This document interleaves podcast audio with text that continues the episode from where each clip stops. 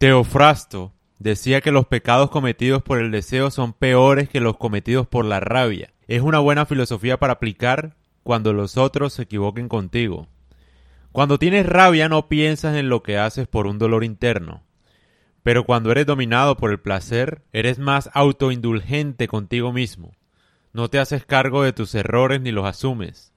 Si la gente comete errores por placer, merece un castigo más duro que cuando los cometen por rabia.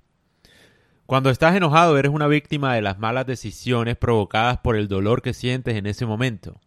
En cambio, cuando es por placer buscas cometer un error por tu propia cuenta.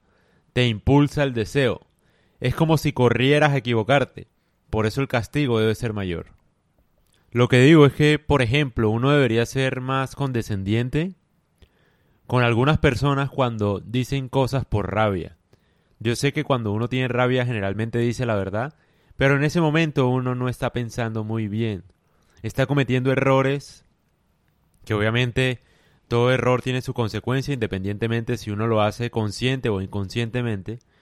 Pero uno debería ser más condescendiente con las personas que cometen errores por rabia. Obviamente hasta cierto punto, ¿no? Pero sí entender un poco que cuando uno tiene rabia, cuando uno tiene un dolor, no está pensando. Es un error que se comete, pero sin la conciencia de que se está cometiendo. Es mucho peor cometer un error buscándolo, por placer, con ganas de cometer el error. Ahí te das cuenta que es una persona, digamos, que pone por encima de todo su placer. Es una persona poco fiable y por lo tanto merece más castigo. Además, generalmente las personas que buscan cometer errores por su placer son más autoindulgentes.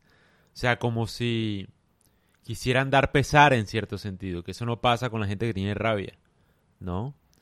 Cuando alguien tiene rabia no juega a la víctima, todo lo contrario, es como súper explosivo. En cambio, cuando alguien comete un error por placer, se vuelve medio víctima y asume un papel de víctima cada vez que va a asumir las consecuencias de su error. Entonces, es peor aún.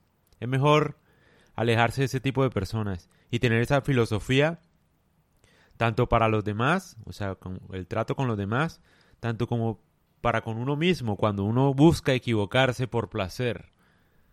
Es mucho peor.